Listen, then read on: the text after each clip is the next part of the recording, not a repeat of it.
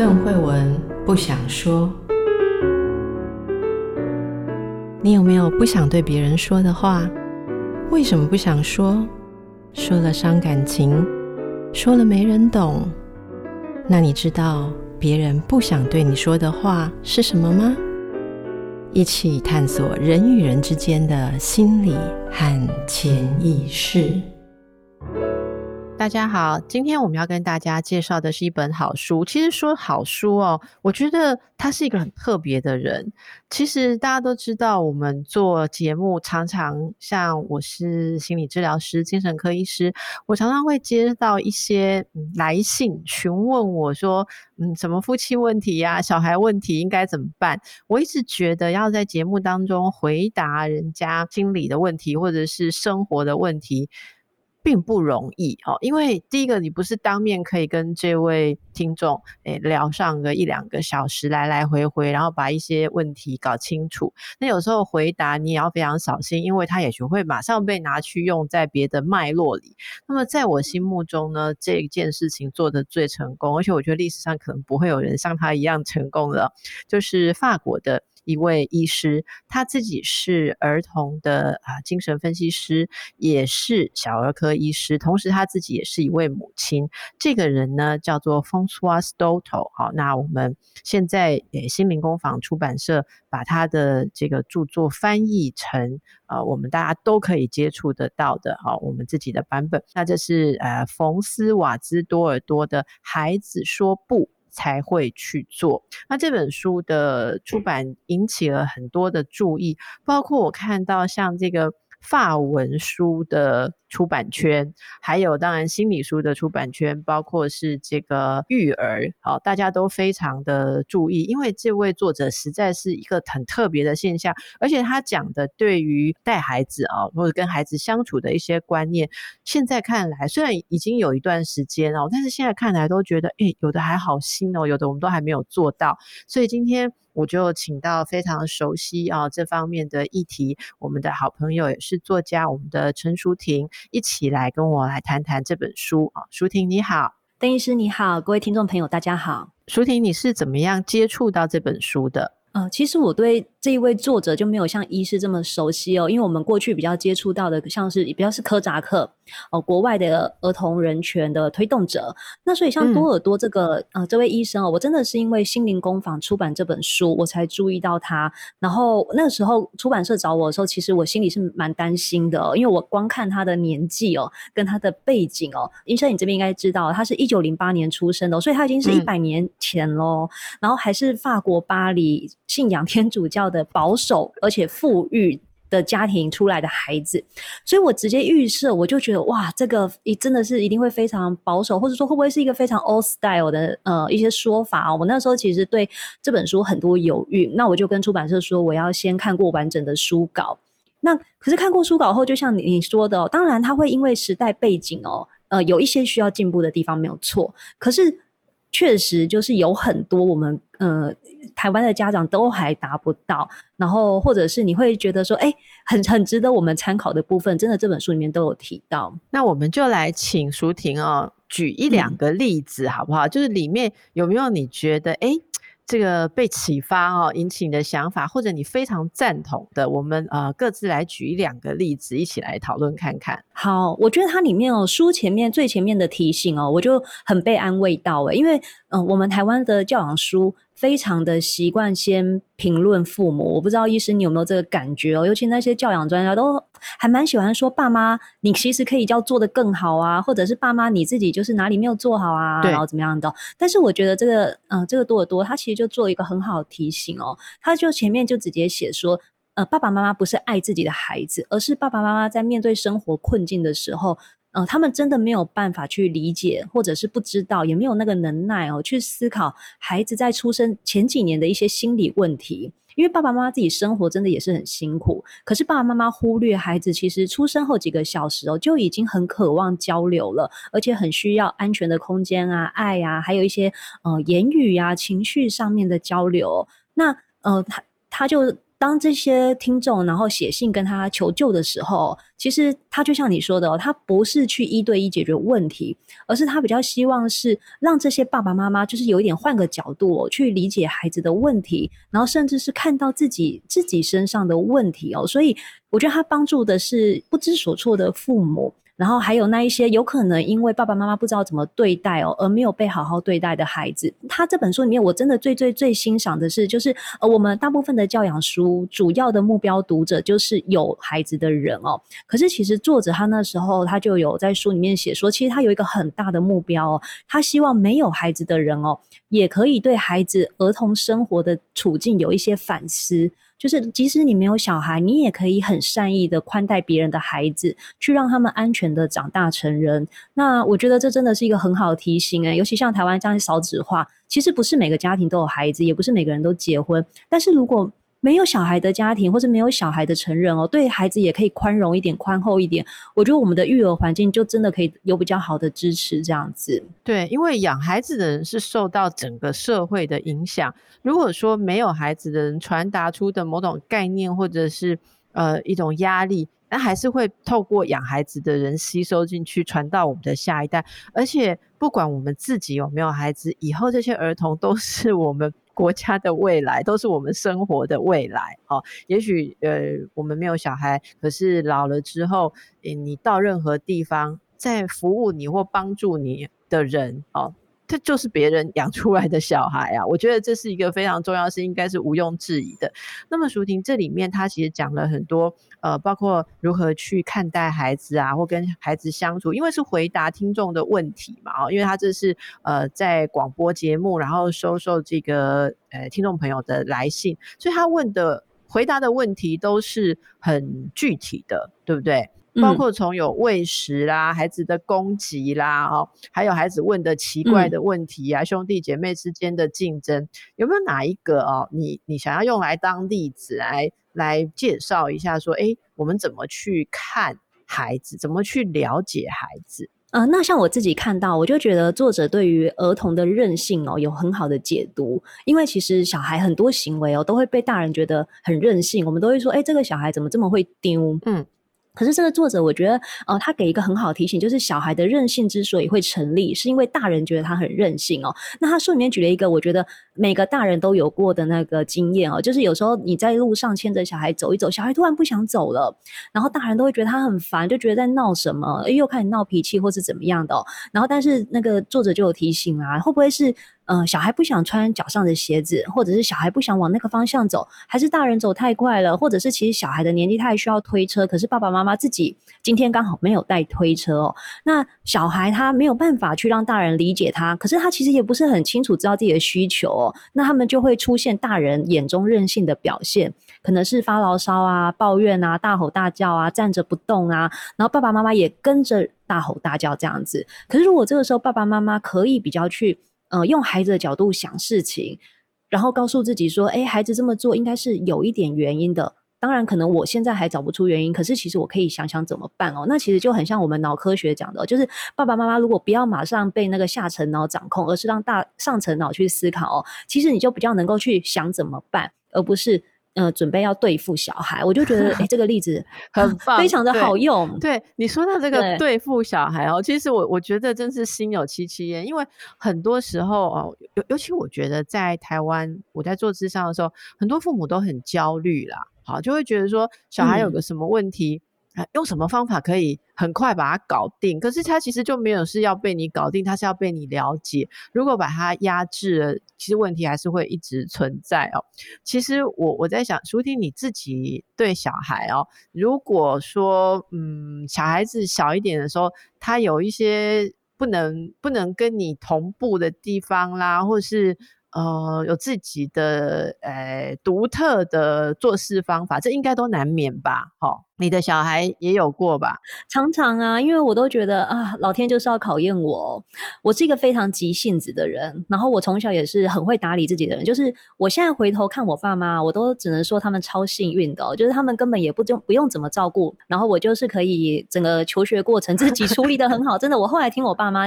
嗯、呃，他我爸妈在抱怨我，是就是他他们看到孙子孙女一些状况，然后觉得我没有带好的时候，我就直接跟他们说：你们只是比较幸运，遇到不用你们处理的小孩哦。但是事实上，就是有一些小孩是很需要处理，嗯嗯就像呃，我儿子他就是一个状况连篇的人，他可能就是呃，例如说我们要复习功课，因为最近可能要期末考，他就会跟你说，我们不能前一天晚上再复习吗？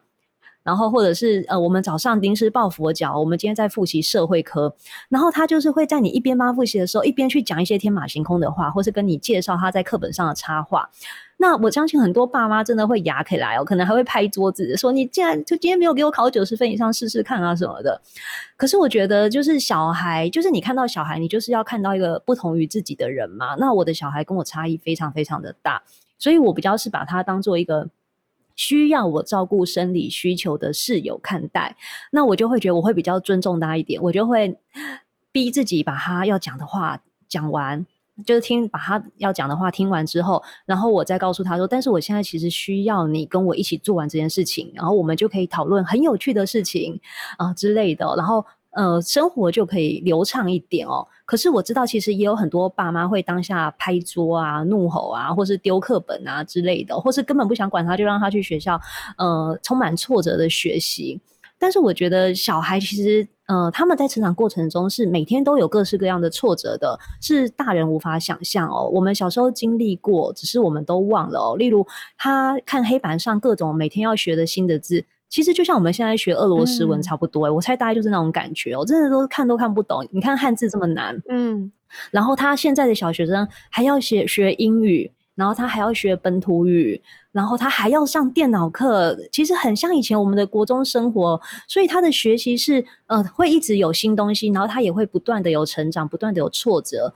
然后他有他的人际关系问题，然后他有老师在班班上发脾气的状况，他们不能反驳啊，不能呃很不知道说今天做这件事情老师会不会又又被惹恼啊之类的，然后天气很热啊，一整天还要戴着口罩，所以当他回来家里的时候。呃，真的会非常的暴躁，也会有很多抱怨。那我我能够做的就是在孩子中间，我觉得就是设好一个情绪海绵哦，就是让他知道说。他的情绪会情绪会波动很大，可是我不要被波及到，然后我尽量的平稳的去回应他。当然，我也会有时候会，呃，陷入那个情绪漩涡啦。可是我跟我的小孩，毕竟我们都相处了快九年哦，我们就有找到一点道路，找到一点相处之道。如果我觉得我今天真的快要抓狂，我都跟他说不行，我现在要暂停，然后我就会走进房间，立刻躺下来睡个五分钟。然后他也会知道妈妈在房间的时候，最好不要去惹妈妈。那我再出来的时候，呃，我们就比较能够好好的对话，嗯，可能还是没有办法笑嘻嘻，可是至少我们是可以跟彼此对话的。那我觉得其实这本书它里面就有给了蛮多方法，提醒爸妈说，其实你可以再更放松一点，你可以再更尊重小孩一点哦。嗯，呃，像我讲那个挑食好了，就是很多小孩都很挑食，尤其是在家里哦，真的会这个不吃那个不吃。那如果说，呃，我们今天以一个哎教养观念啊，就会觉得说，让小孩健康的饮食是父母的责任哦。尤其很多人会觉得这是妈妈的责任，所以你应该要去变化。你要在咖喱，小孩爱吃咖喱，你就在里面切很多蔬菜啊，呃，做成蔬菜煎饼啊，呃，搭配汉堡排啊之类的哦，就是。你要求新求变，但是我真的觉得妈妈好累哦，真的有必要这样吗？然后这个作者他真的是、嗯、他非常会处理母亲的焦虑这一块哦，他就直接在里面写着，其实小孩在学校应该是什么都吃诶、你知道吗？所以如果他在家里真的不吃，也没有什么好担心的，因为他只是这个阶段有一点在耍弄母亲的感觉而已。那妈妈，如果爸爸妈妈你们尽可尽可能的可以准备自己爱吃的东西，然后开心的吃。那当小孩看到你把他不想吃的蔬菜吃得很美味的感觉的时候，也许他就会试着跟你要一两口。那我觉得，对我们真的很需要听到这些话，而不是常常总是被长辈责备说“婴儿都不爱夹菜”，我看你老爸这样做，就是真的不会怎么样哦。因为像我从小我也不吃茄子。也不吃苦瓜，然后也不吃一些很苦的菜哦。然后我爸妈都是强迫我们一定要含在嘴巴到吞下去，然后一副那种你今天不吃，你的你就是一个很没有用的小孩啊。可是我这三十年来，我当我可以自己准备饮食的时候，我从来没有吃过苦瓜，我每天还是过得蛮顺利的。所以我觉得爸爸妈妈真的不用无谓的焦虑，很多事情没有什么。你刚刚谈的例子好多，我都好有感觉，你知道吗？我我的小孩小时候的时候也是算蛮挑食啊，可是我很我很庆幸，我很早就问了一位小儿科医师，然后他就就是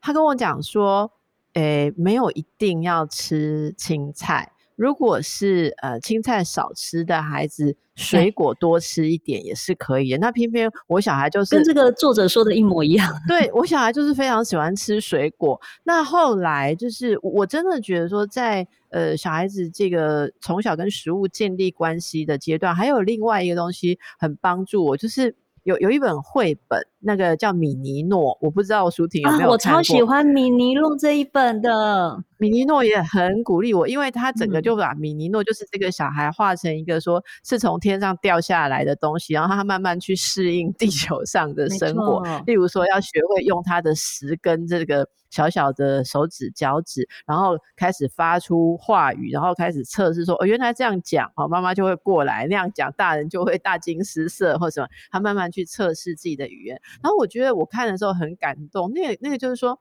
你要想想看呢，他就小朋友，他开始尝试世界上这些食物的味道。他不可能每一种都喜欢，而且他在探索。你看，要是我们现在被放到一个异地异境，开始去吃很多各式各样你都没有吃过的食物，也会接触到很多新鲜的味道的时候，一定会有个人的种种幻想、联想、警觉存在。所以，能不能够我们嗯，其实多站在孩子的立场去考虑一下，然后不要把自己呃学到的焦虑就是一股脑的就是丢给小孩。我觉得这个非常重要。然后我自己是。很有趣，我不知道你那个 吃苦瓜或者是那个经验会不会造成，其实苦瓜真的是倒霉，他就一辈子都连接上那个被强迫的记忆。我很幸运，你知道吗？因为我小时候是外婆带的啊，我外婆很偏食，很、哦、好，我外婆自己超偏食的，所以很多东西我都是长大才知道世界上有这种蔬菜这种东西。那我们小时候都会吃一些。呃，就是都是蛮好入口的东西，反正我我阿嬷就是婴儿嘴就是了，所以她她喜欢的东西其实还蛮孩子嘴。嗯、那我我我几乎没有被逼着吃什么，反正从小都是不喜欢的东西就不要吃。可是我现在其实还蛮不挑食的，所以我觉得这个这书里面，呃，舒婷讲的一个很重要的地方是，看教养书，我最不喜欢看了之后会觉得我不配做母亲的那种教养书。因为他没有办法帮助我，他只会瘫痪我而已。可是 Doto 的写法，真的很多人都说，如果你是呃父母，你会得到支持，而且还他会开启一个做得好的、诶做得来的方法来帮助你，让事情变好的做得来的方法。他不会去讲一些一般人做做不到的事情。而且有很多人说，嗯，即便他们是。已经长大的人，然后自己还没有小孩或不打算有小孩的，听他讲话，呃。都还会觉得内心的小孩被触摸，欸，诶，所以他据说他那时候，嗯、因为他本来是呃呃看小孩的医生，后来就被邀请去开了一个广播节目。这就是我刚刚讲，在广播节目当中，他们有一整个团队，然后收到信之后，他们会团队会把每一封信都挑出来，然后想说这个有没有办法回答，还是这个东西其实呃我们没有办法知道具体的细节，然后把类似的或对照的放在一起，那每一集节目的时候就来回答一些这个问题，所以他的回答是很站在使用者的立场去思考，他并不是说自己出来打知名度，要讲很多他知道的知识，完全不是那个感觉，因此就是非常的温暖。那我觉得，呃，现在来看有一些蛮特别的事情哦，呃，在这里面我们当然可以有自己的想法，我们就来问几个，例如说，他这里面我很好奇，舒婷，你赞不赞成他说？父母跟异性的子女之间不要展露裸体，不要看到裸体。例如，女儿不应该跟爸爸光溜溜的一起洗澡。我我我很好奇耶，你会这样赞同吗？对，我我在看这本书的时候，我觉得可能就是读者在读到里面的一些性别刻板印象，还有对性的提防哦，可能会觉得嗯蛮困惑的。但是我在想，他有他当时的一些时代背景哦，还有就是他其实蛮多有提到关于经学精神分析之上面的讨论。但是我对精神分析很不熟，所以我也没有办法多说什么。可是我自己是不会必会让孩子看到父母裸体。可是我知道作者他的想法是他觉得呃其实蛮有趣的哦，因为他他除了对于那个关于性的提防之外，他其实也会觉得说爸妈的身体是比较完美的，所以小孩如果看到就会比较自卑。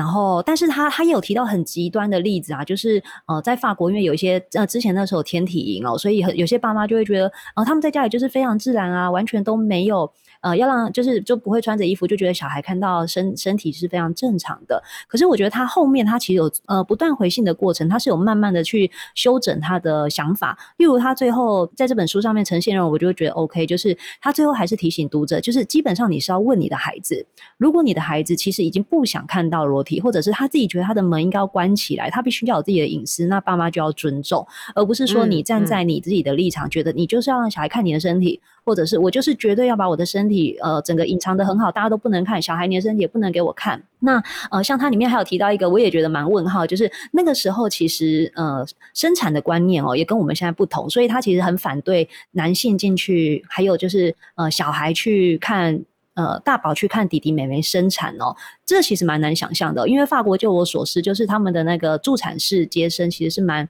蛮常见的，然后呃也会在家里生小孩，就是居家生产，所以应该是蛮有机会看到呃妈妈生孩子。但是他其实他就说，因为他不觉得这有什么好处啊，所以他也不觉得需要推广这件事情哦。可是像这个，我们现在在现代二零二二年，我们就会推翻它了。就是如果愿意，如果愿意的话，其实友善一点的医院是不只欢迎伴侣陪产，那大宝其实也可以一起，呃，甚至说他帮忙弟弟妹妹捡脐带，我都会觉得会建立更强大的家庭关系连接的。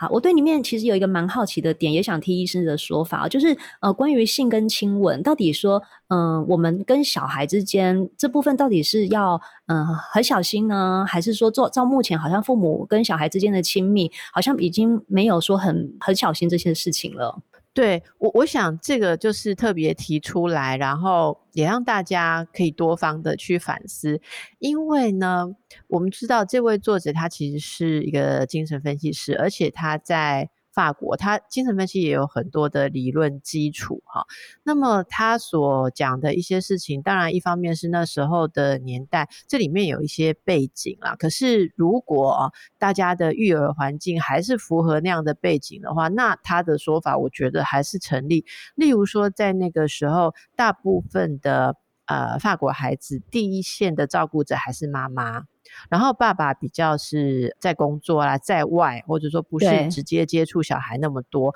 所以在那个状况之下，也就是性别还没有那么开放跟平权的时候，那那他所所说的一些理论是基于说，当父亲拥有一个相当的权威的时候，例如说这个父亲如果他平常是很少跟你接触，你每天看到他的时候就是脱光光洗澡。我觉得那个跟我们现在父亲都第一线，从小帮小孩换尿布，然后也参与小孩的所有的活动，然后到了该洗澡的时候，大家一起去洗澡，我觉得是很不一样的啦。好，我用一个比较日常的说法，所以我想，呃，他想要表达的可能就是基于那时候的呃社会的状况。以及呃父母角色的差异，那那时候考虑到小孩可能产生心理什么一些微妙的潜意识，因此他会鼓励大家用什么样的方法让小孩受到比较呃少的干扰，好，例如说他提到像伊底帕斯情节啦这一些，呃还有大人的身体是不是比较强势、比较优越，会造成小孩子的一个对自己身体的焦虑啊不安。其实很多人长大之后是有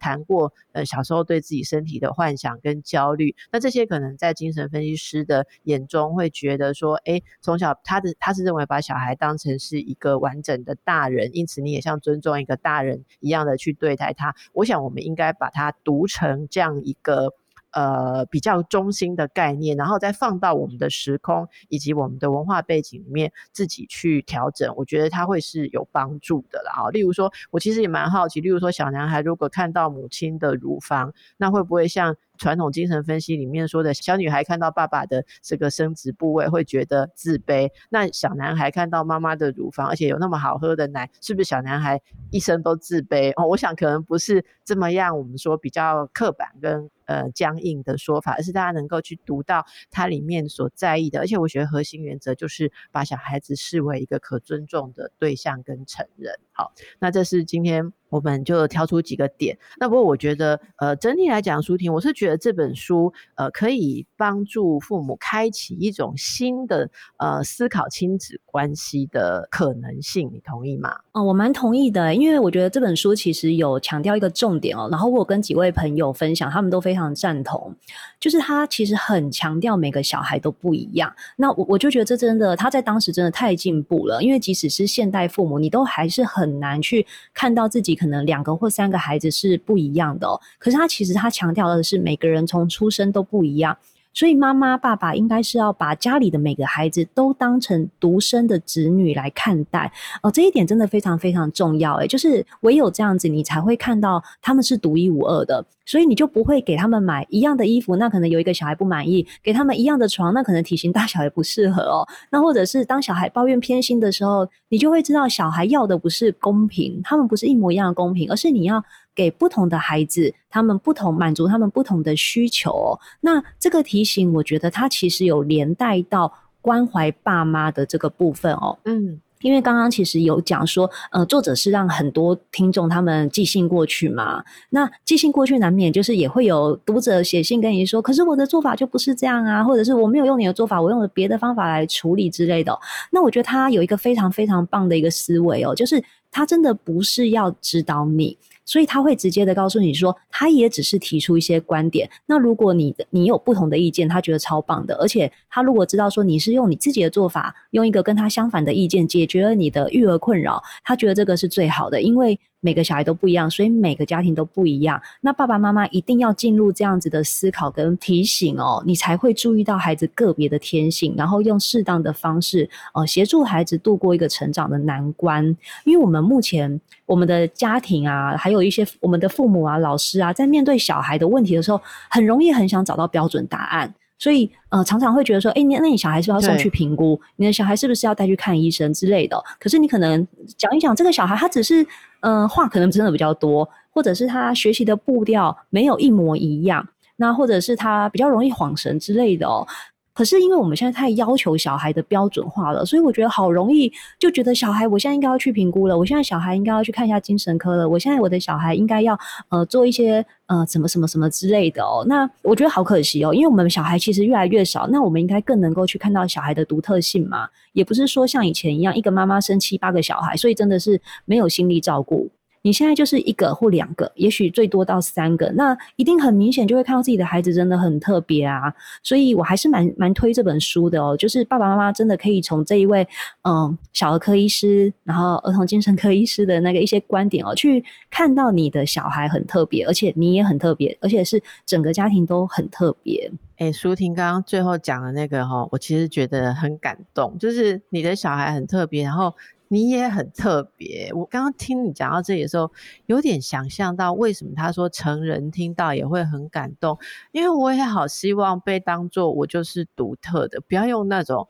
别人怎样我就怎样的方法来套我哦。我觉得这个是。难怪大家听了会感动，不过这里面也有很有趣的过程。据说这个广播节目真是太受欢迎，受欢迎到这个医师走到街上变名人了。好，然后大家要抢着他签名啊、拍照什么的。后来他就变成说，呃，自己在他的专业领域里面哦，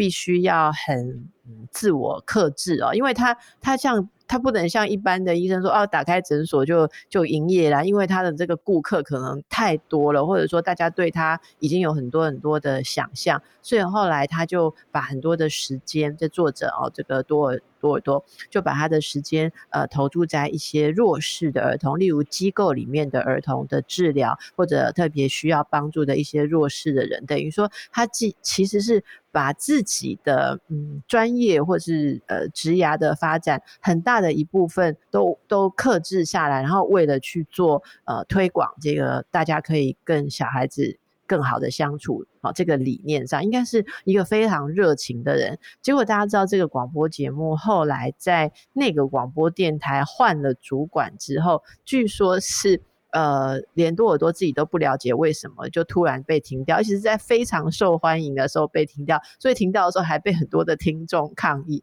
我真的很希望我的节目有一天可以 做到说停掉有人来抗议。可是大家可以想象说，呃，那个换上来主管他会觉得说，为了这样子一个回复所需要的团队跟人力实在是太庞大了，哈。那所以这也变成我刚刚说历史上很少见的一个现象。我们竟然能够听到一个这么样高度专业的人用最日常的语言，然后跟所有的人。呃，可以用例子来说明，然后这个例子说真的是影响了很多很多的法国人，哦，就是就是整个对于孩子是什么这个事情有很突破的想法。那么今天我们拿来，不管大家觉得你会不会照里面的方法做，里面有一些方法你一定觉得啊太赞了，这个一下子就可以解决我的困难。那有一些方法你会想一下，觉得说嗯，其实我的方法也已经解决了。那我们能不能抓到那个核心的一个概念啊？就是刚才舒婷所告诉我们的。好，那里面有更多的细节，就让大家自己来读。但是我想今天非常开心跟舒婷一起一起聊了这个呃育儿的心情哈。我们能不能把每个孩子都当做是独一无二的个体，而且他们是全配哦，他们并不是来到这个世间然后缺什么缺什么，你要塞什么给他，不是的，而是他们会慢慢的有他们的速度去发展。我们能不能给他们一个好的环境？而如果你想要好的亲子关系，可以做他们最好的理解者。这是我们一起想要努力的方向，那也疗愈大家心里面的孩子。这本书叫做《孩子说不才会去做》，作者是冯斯瓦斯多尔多，是心灵工坊所出版的。今天在我们好书介绍的部分介绍给大家，也非常谢谢舒婷今天参与我们的好书共读，谢谢，谢谢医生。